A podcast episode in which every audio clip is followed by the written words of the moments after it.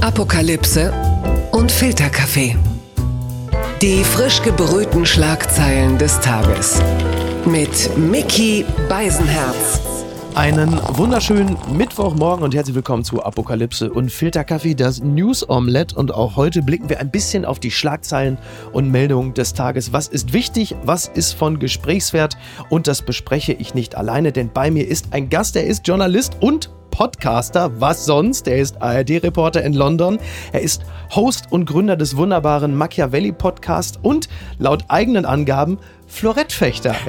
Einen wunderschönen guten Morgen, Vassili Golot. Guten Morgen, Miki. Ich freue mich ja, weil ich äh, das Podcast-Jahr beendet habe mit dir als Gast unserer Machiavelli Elefantenrunde ja. und ich fange es an als Gast hier bei dir bei Apokalypse und Filterkaffee. Ist das nicht toll? Das ist eine große Ehre. Danke für die Einladung. Ja, die Elefantenrunde, die kann man sich ja immer noch anhören. Die ist auch heute noch äh, interessant. Mhm. Äh, ist wirklich ein tolles Podcast-Projekt. Ähm, über zwei Stunden, wirklich interessant. Ist so der Royal Rumble des Journalismus, wie ich finde.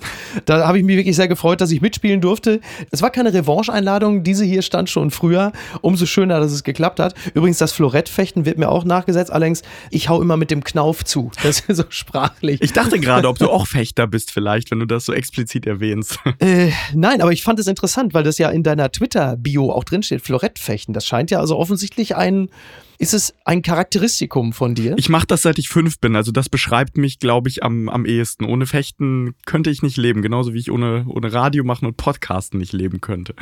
Dann kommen wir mal zu den empfindlichen Hieben, die uns alle treffen. Die Schlagzeile des Tages.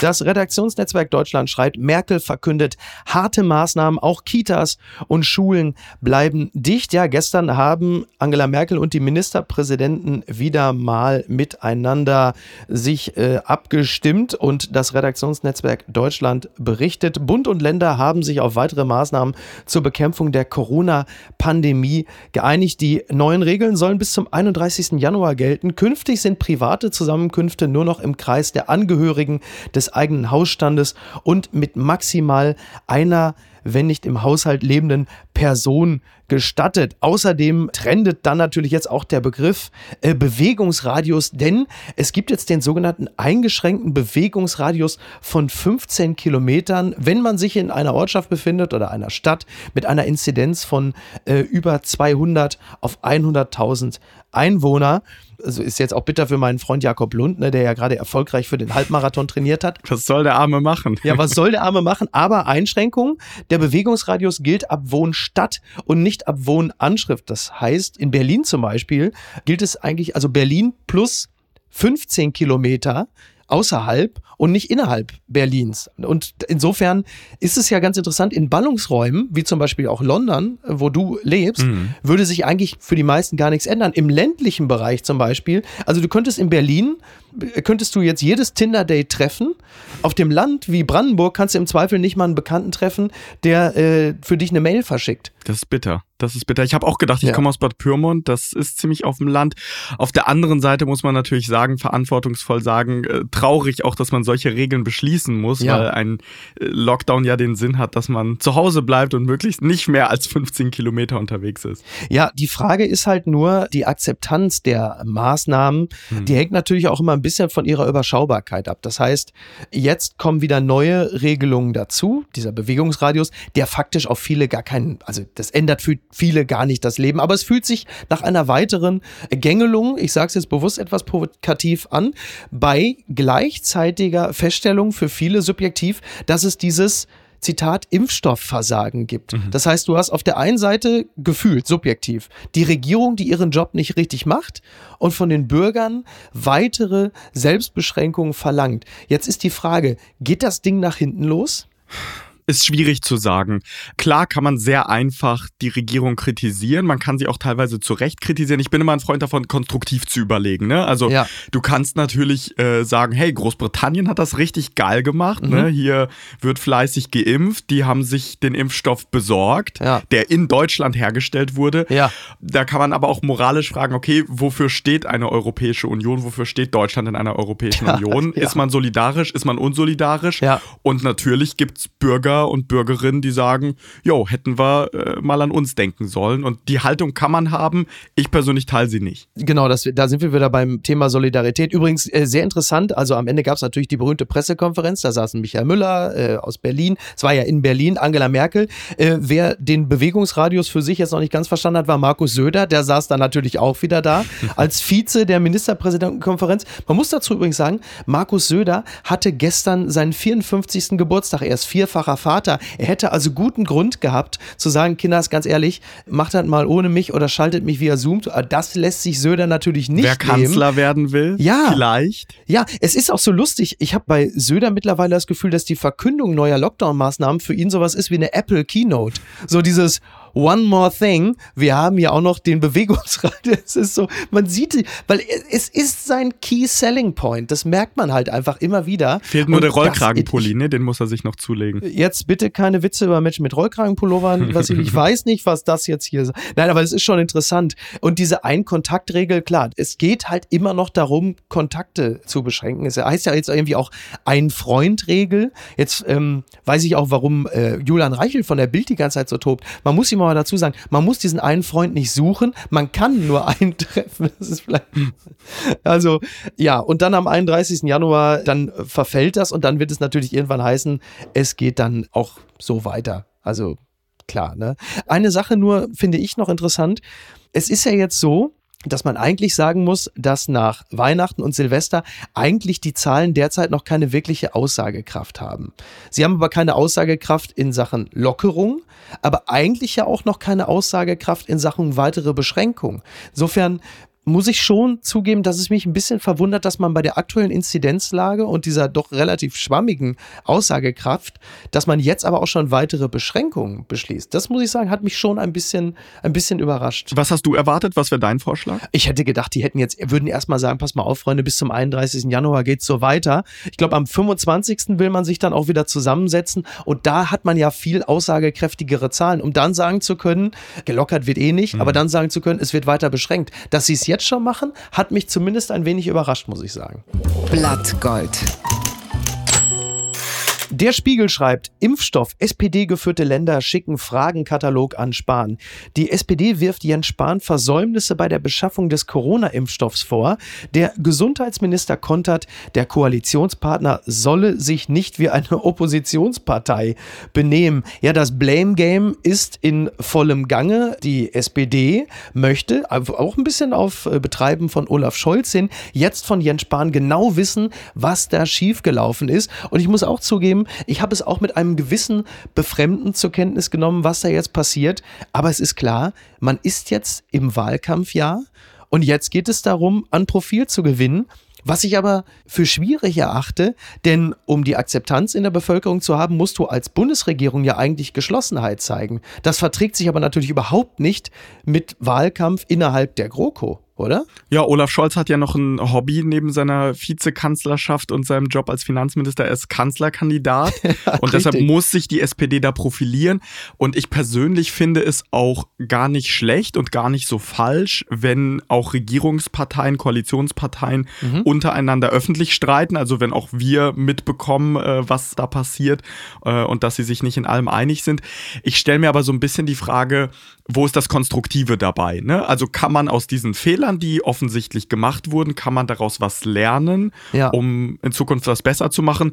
Oder haut man einfach nur drauf, weil man sagt, Mensch, der, der Spahn, der geht popularitätstechnisch durch die Decke und wir müssen den da irgendwie äh, wieder ein bisschen kleiner machen? Mhm. Ja, Fehler sind in der Rückschau natürlich als solche erkennbar, während sie passieren. Selten. In diesem Falle hat man sich zumindest bis zu einem gewissen Grad verzockt. Jetzt auch mal die Frage, was wäre zum Beispiel, wenn wir als EU, Deutschland und EU nur BioNTech gekauft hätten, die zehnmal so teuer sind wie Sanofi und sich Sanofi in binnen kürzester Zeit als der maßgebliche Impfstoff herausstellt, dann hätten wir doch als Erste gesagt, seid ihr bescheuert, ihr kauft das zehnmal so teure Zeug, was auch noch schwieriger zu lagern ist und die anderen nehmen jetzt alle Sanofi. Also das ist eine Lose-Lose-Situation nach meinem persönlichen Dafürhalten. Wahnsinnig schwer, aber ich gebe auch zu, ich habe natürlich auch mitgeschimpft. Wie nehmen eigentlich die Briten das wahr, dass sie äh, nicht mehr Teil der EU sind, jetzt in dieser lebensrettenden Phase einer schnellen Impfung. Boris Johnson hat in seiner Ansprache, als er den Lockdown verkündet hat, auch nebenbei betont, dass in Großbritannien schon mehr Menschen geimpft wurden als in der gesamten EU. äh, solche, solche Seitenhiebe lässt er sich als Populist natürlich nicht nehmen. Ansonsten muss man sagen, die Entscheidung, die Großbritannien getroffen hat, äh, auf eigene Faust diese Notfallzulassung durchzuführen, die hätte jeder andere Staat in der EU auch machen können. Ne? Also klar gibt es Brexiteers, die sich dafür feiern und sagen, hier, wir haben das nur geschafft, weil der Brexit da ist und weil wir so unabhängig und stark sind, ist aber Quatsch. Von daher glaube ich, wünschen die meisten Menschen, die, die hier leben, auch den Menschen in Deutschland, dass die bald geimpft werden können, äh, genauso wie, wie anderen Menschen in Europa. Äh, gerade bei Impfung ist es ja sowieso Quatsch zu sagen, unsere Nation als erste, denn am Ende müssen sowieso alle geimpft sein, damit man sich die Impfung nicht woanders, also beziehungsweise, dass man sich die Infektion nicht wieder woanders holt. Also von daher beißt sich da die Katze eh komplett in den Schwanz. Und Nationalismus hat selten weniger gebracht als in diesem Falle, auch wenn sich im ersten Schritt äh, ganz gut anfühlt. Interessant ist ja auch hier, dass deutschlandweit es auch wahnsinnige Probleme gibt bei den sogenannten Hotlines. Die alten Leute haben unglaubliche Probleme, sich irgendwo anzumelden und die Hotlines sind immer überlastet und dicht. Da frage ich mich, das muss doch möglich sein, dass man Millionen alte Menschen via Telefon erreicht. Da habe ich schon gesagt, kann man nicht auf die alte Logistik von Carsten Maschmeyer zurückgreifen. Der weiß ja nur wirklich, wie es geht, wie man alte Leute anruft. Ähm, eine Sache noch, das hatte ich mir auch überlegt im Zusammenhang mit Spahn und Scholz. Mhm. Kühne These. Hat die SPD vielleicht auch ein Interesse daran, Jens Spahn jetzt, ich sag's mal hart, sturmreif zu schießen, weil der ja auch Team Laschet ist, somit dann am Ende, wenn es erfolgreich wäre, Friedrich Merz als CDU-Vorsitzender Schrägstrich Kanzlerkandidat dabei rauskäme, der für die SPD ja nun eindeutig der dankbarere Gegner wäre. Ich weiß, das ist jetzt sehr spekulativ. Kannst du meinem Gedanken folgen? Mhm. Ich kann dem folgen. Ich finde ihn auch sehr interessant. Ich weiß nicht, ob die SPD so selbstbewusst angesichts der aktuellen Umfragen sein kann, sich so, solche feinen strategischen Gedanken zu machen. Ich glaube, sie versuchen einfach äh, irgendwie auf sich aufmerksam zu machen und irgendwie irgendwo drauf zu hauen, wo es, äh, wo es gerade geht. Wie gesagt, vielleicht ein Stück weit auch zu Recht, aber das wird sich zeigen. Habe ich der SPD da zu viel Strategie unterstellt? Vielleicht, vielleicht ein kleines, kleines bisschen. Ja, die SPD äh, spielt sich dann als kritische Instanz auf und das gab dann auch in der Ministerpräsidentenkonferenz mit Merkel dann auch einen schönen Seitenhieb von der Kanzlerin selbst, die dann also in Richtung der Ministerpräsidenten der SPD geführten Länder, ja, wenn ich mal auspacke, was hier in dieser Runde für Fehler gelaufen sind, wenn ich das mal öffentlich machen würde, also wenn die sich schon so weit äh, in die Karten gucken lässt, dann wirklich, Motherfucker, halt endlich nicht die Schnauze. Snitches geht Stitches, deswegen sage ich nichts, aber ihr seid fertig. Also, da merkt man jetzt auch langsam liegen die Nerven blank und von den äh, SPD-Ministerpräsidenten, also fällt wohl keiner in Merkels äh, Ein-Freund-Regel. Was ist denn da schiefgelaufen? Der Merkur berichtet, knallhart Regeln in Großbritannien, Covid-19-Lockdown in England, Parlamentarierin verhaftet, britische Politikerin sorgt für Corona-Skandal.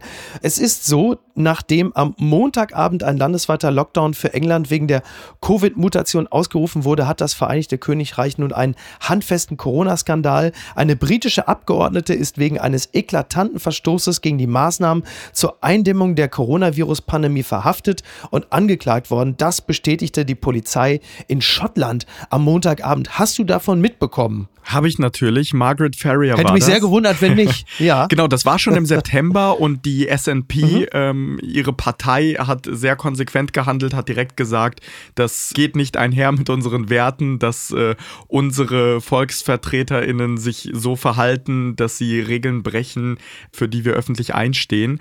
Äh, hat sie deshalb aus der Fraktion ausgeschlossen. Sie ist aber. Wir müssen kurz sagen, was sie gemacht ja, hat. Ne? Ja, oh, sorry. Sie ist mit Corona-Symptomen im Zug 600 Kilometer von Glasgow nach London gefahren und hat dann dort im Parlament gesprochen. Obwohl sie anschließend positiv auf das Virus getestet wurde, fuhr sie wieder nach Glasgow zurück. Das ist natürlich äh, nicht sehr vorbildhaft. Ja, nicht sehr vorbildhaft und es ist auch erstaunlich, dass äh, sie sich zwar entschuldigt hat, dass sie aber nicht ihr Mandat niedergelegt hat. Also sie ist als unabhängige ja. Abgeordnete immer noch im Parlament.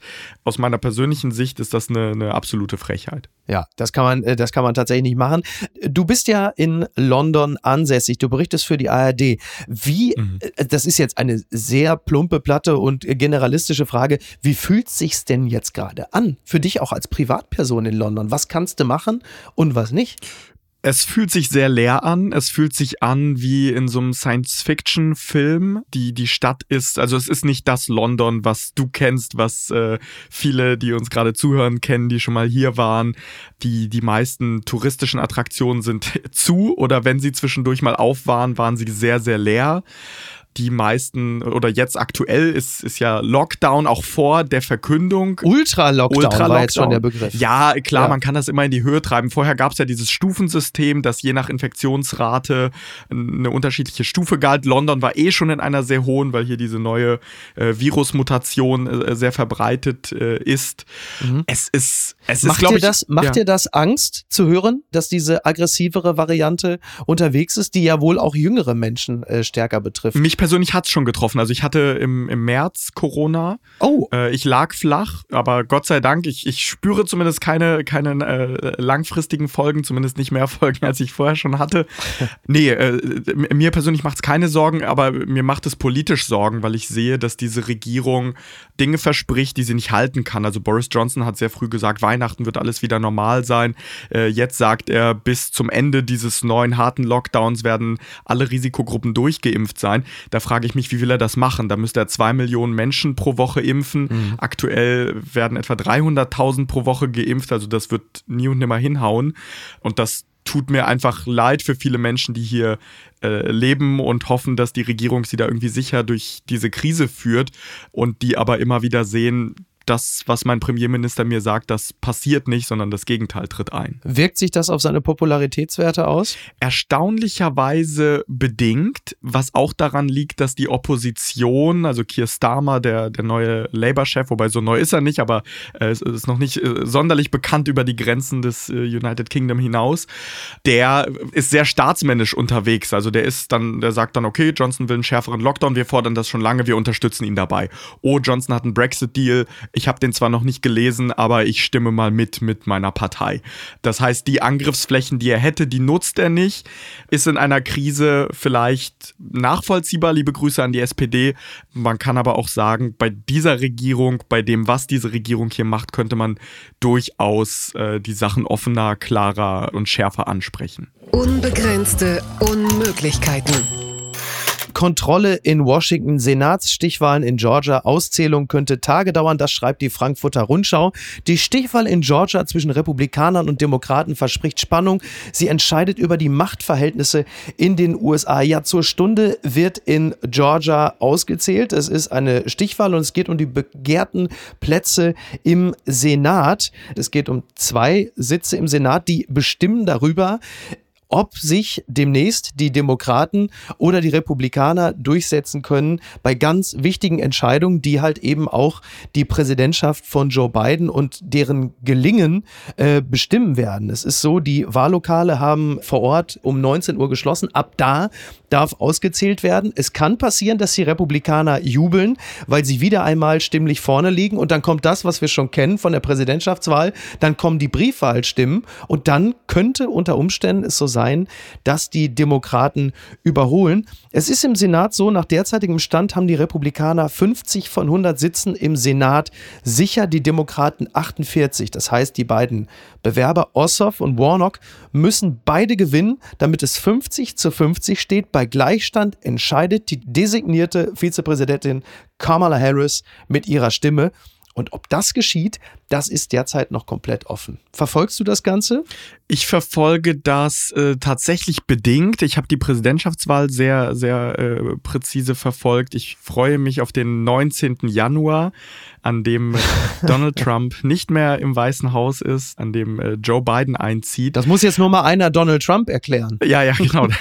ja, der will ja, der will ja vielleicht, äh, vielleicht will er ja verreisen an diesem Tag. Das könnte passieren. Aber Schottland hat ja schon gesagt, das kannst du vergessen. Zu uns musst du nicht kommen. Er wollte ja zum Golf golfen nach Schottland und Schottland hat gesagt, nope. Ja, Golf spielen, vielleicht äh, sieht er das als Dienstreise, dann äh, könnte er das machen. Aber ich glaube, das sieht Nicola Sturgeon, die äh, schottische Regierungschefin, anders.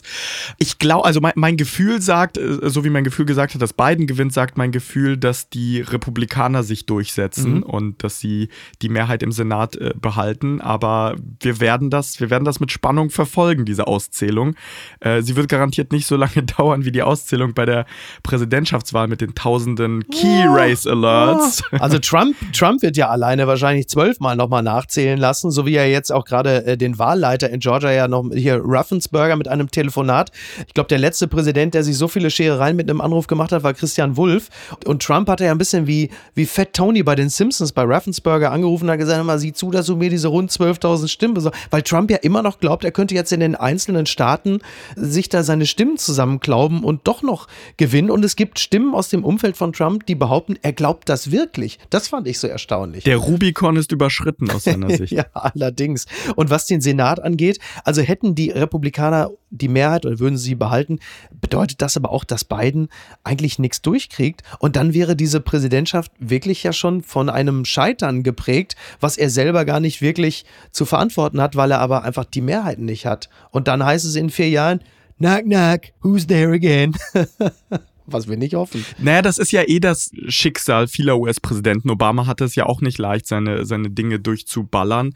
Dann muss Biden sich Strategien überlegen, wie er das mit seinen Präsidentenerlassen hinbekommt. Und ich glaube, dass er viele, viele Dinge so oder so rückgängig machen kann oder ändern kann. Erstmal geht es ja wirklich darum, Dinge rückgängig zu machen. Ja, es ging ja bei Trump auch nur darum, Dinge rückgängig zu machen. Ich habe das Gefühl, jeder Präsident, der jetzt antritt, ist in erster Linie immer damit beschäftigt, vier Jahre lang alles rückgängig zu machen, was der Vorgänger gemacht hat. Wie kann ein Land sich auf die Art und Weise entwickeln? Ich sehe das wirklich ausgesprochen schwierig. Es ist eher Stillstand, ja. Und ich glaube, acht Jahre Biden werden wir auch aus gesundheitlichen Gründen äh, nicht erleben. Von daher, also wir drücken alle Daumen und äh, ja, wir melden in der nächsten Folge höchstwahrscheinlich schon Vollzug. Twitter, 280 Zeichen Wahnsinn. Der Hashtag Wetterberichtigung trendet und das hat einen Grund. Der Standard äh, schreibt, wie viele andere auch, Migrationshintergrund, Tief Ahmed und Hoch Dragisha. Das Wetter wird divers. Die neuen deutschen MedienmacherInnen haben 14 Wetterpatenschaften gekauft. Die Namen sollen die Vielfalt in der Bevölkerung widerspiegeln. Ich gebe ehrlich zu, ich habe auch im Wetterbericht ein bisschen aufgemerkt, als plötzlich es hieß, das Tief Ahmed hängt über Deutschland. Ich hatte ehrlicherweise gedacht, oh oh, das gibt Ärger. Die benennen einen Tief nach einem offensichtlichen Mann mit Migrationshintergrund bis ich dann erstmal bemerkt habe, dass, dass ein Name mit Migrationshintergrund bei Hochs und Tiefs bislang überhaupt nicht gang und gäbe war. Und der Grund dafür ist, diese Namen wurden jetzt gekauft von den neuen deutschen MedienmacherInnen. Männliche Tiefs und weibliche Hochs, die demnächst dann auch noch heißen Goran, Erhan, Yusuf, Flavio oder halt eben auch Dragisha, Bosena und Chana. Und du bist ja Teil dieses Vereins der neuen deutschen MedienmacherInnen. Was ist denn der Grund für diese Aktion? Naja, der Grund ist, äh, ich, ich, wünschte, ich hätte mir diese Aktion ausgedacht, aber ich habe sie auch äh, nur medial erfahren, genauso wie du, und mich sehr, sehr gefreut und bin auch stolz, Teil dieses Vereins zu sein. Die Idee ist einfach genau das, was du angesprochen hast, dass, glaube ich, viele Menschen, die sich den Wetterbericht anschauen, erstmal stutzen und sich die Frage stellen, oh, wie, mhm. warum denn das? Äh, die sich daran gewöhnt haben, dass die ganze Zeit nur äh, altertümliche deutsche Namen dort auftauchen. Und das war ein sehr einfacher Move, weil man sich diesen Namen kaufen kann. Mhm. Für recht überschaubares Geld, ein paar hundert Euro. Ja, das, das Hoch kostet 360 Euro, das Tief 240, weil ein Tief in der Regel äh, nicht so lange dauert wie ein, ein Hoch wohl. So, das ist der Grund. Übrigens, warum hat eigentlich ein Tief immer nur einen männlichen Namen und einen hoch- und weiblichen Namen? Da wird doch schon wieder meine fragile Männlichkeit angekratzt. Das, das kann ich dir nicht beantworten. Ich bin kein Wetterfrosch. Okay. Ähm, aber ich feiere die Aktion, weil das ist der äh, schnellste und direkteste Weg, ähm, Aufmerksamkeit für die Vielfalt zu schaffen, die wir in dem Land haben. Der nächste Schritt wäre tatsächlich, dass äh, Redaktionen es auch hinbekommen, ein bisschen mehr Vielfalt abzubilden über Menschen, die dort arbeiten. Da müssten sich viele Sender, viele Verlage, viele Menschen, die uns vielleicht zuhören, ein bisschen Medien äh, bemühen und das aktiver gestalten. Es gibt ja die Forderung der neuen deutschen MedienmacherInnen, 30 Prozent bis 2030 wäre wär ich persönlich dafür. Ja, naja, wenn man bedenkt, dass rund 26 Prozent aller Menschen in Deutschland einen Migrationshintergrund haben, unter Jugendlichen schon 40 Prozent, ist das ja eine Forderung, die jetzt auch nicht allzu weit an der Bevölkerung, was deren Abbildung angeht, auch vorbeizielt. Also von daher ein nachvollziehbarer Gedanke. Bitte empören Sie sich jetzt. Suche nach Coronavirus-Ursprung. China hat in letzter Minute die Einreise von Experten verhindert, die im Auftrag der WHO die Ursprünge des Coronavirus erkunden sollen. Ich bin sehr enttäuscht über diese Nachricht, übte WHO-Chef Tedros in Genf ungewöhnlich deutliche Kritik an China. Ja, man kann sagen, äh, die Chinesen lassen die WHO hängen wie äh, Fledermäuse. Das ist ja so ein bisschen der Trump-Weg, was China da macht. Also keine Tests, keine Ergebnisse. Also wenn man Zweifel zerstreuen will, da ja nun viele immer noch behaupten, das Virus kommt aus China, ist das definitiv nicht der richtige Weg, wie mir scheint. Überhaupt nicht. Also ich finde, äh, das ist nicht das, was man leisten muss, wenn man an Aufklärung interessiert ist, aber das zeigt, dass China offenbar nicht an Aufklärung interessiert ist, zumindest nicht an Aufklärung von Menschen, die nicht aus China kommen. Ja, Wahnsinn, ne? Also wir, wir wissen jetzt natürlich auch nicht viel. Es geht letzten Endes vor allen Dingen um Formalien, dass da äh, entsprechende Einreisepapiere gefehlt hätten.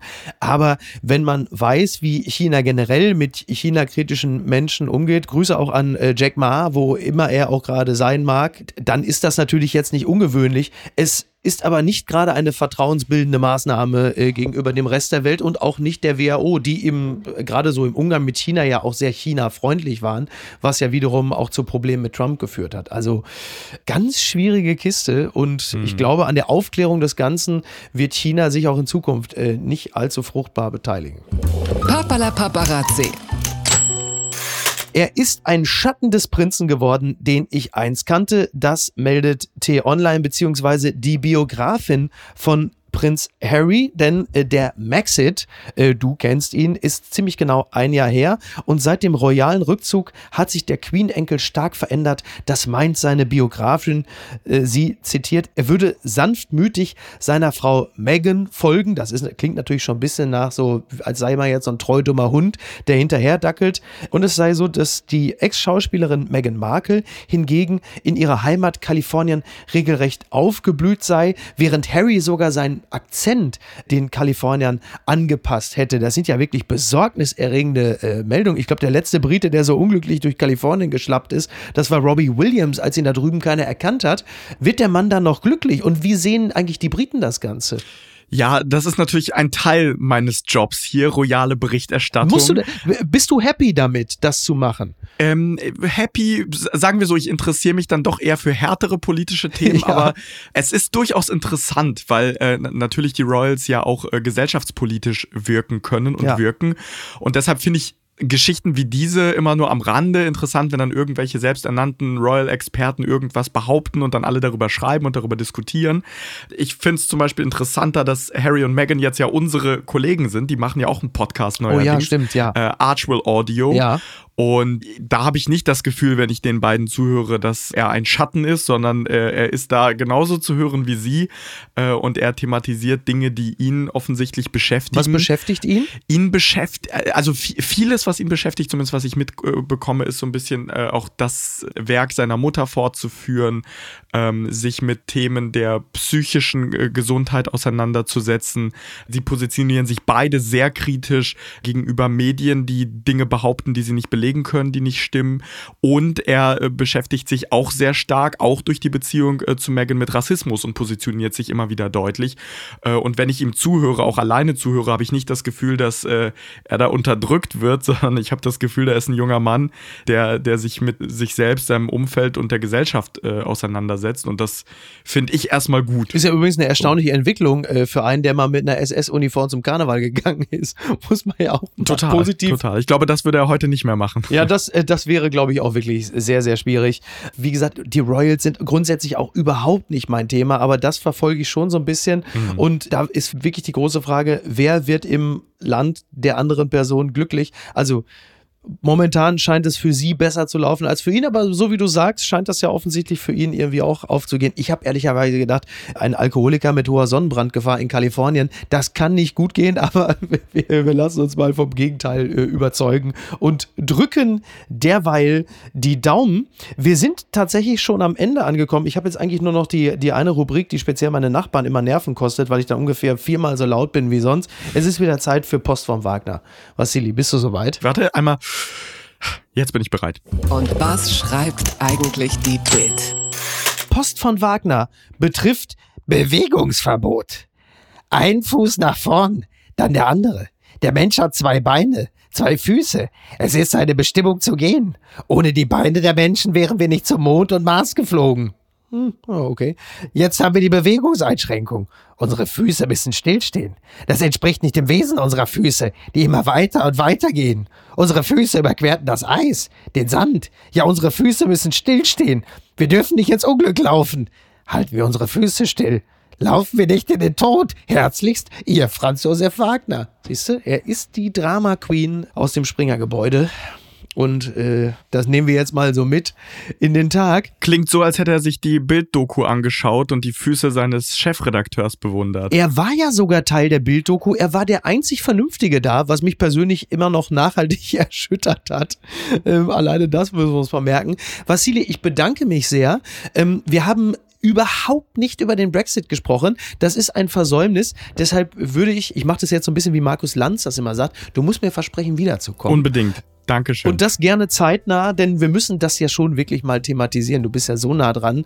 Die wirtschaftlichen Auswirkungen, was das Leben der Menschen angeht, das würde ich mir gerne von dir demnächst nochmal erzählen lassen. Jetzt war es heute so Corona-lastig, aber das hat vielleicht auch ein bisschen damit zu tun, dass das auch gerade Thema ist in der Welt. Ist Thema. Und dann habe ich das Erasmus aus äh, der Briten wahrscheinlich auch äh, verkraftet und kann sachlicher darüber reden. Sehr gut, sehr gut. Vasili, ich danke dir. Ich wünsche noch einen schönen Tag und bleib uns gewogen. Mach ich. Bis denn. Danke, Miki. Ciao. Ciao. Tschüss. Apokalypse und Filtercafé ist eine Studio Bummens Produktion mit freundlicher Unterstützung der Florida Entertainment. Redaktion Niki Hassania. Produktion Laura Pohl. Ton und Schnitt Niki Franking. Neue Episoden gibt es jede Woche montags, mittwochs und freitags, überall, wo es Podcasts gibt. Stimme der Vernunft und unerreicht gute Sprecherin der Rubriken Bettina Rust.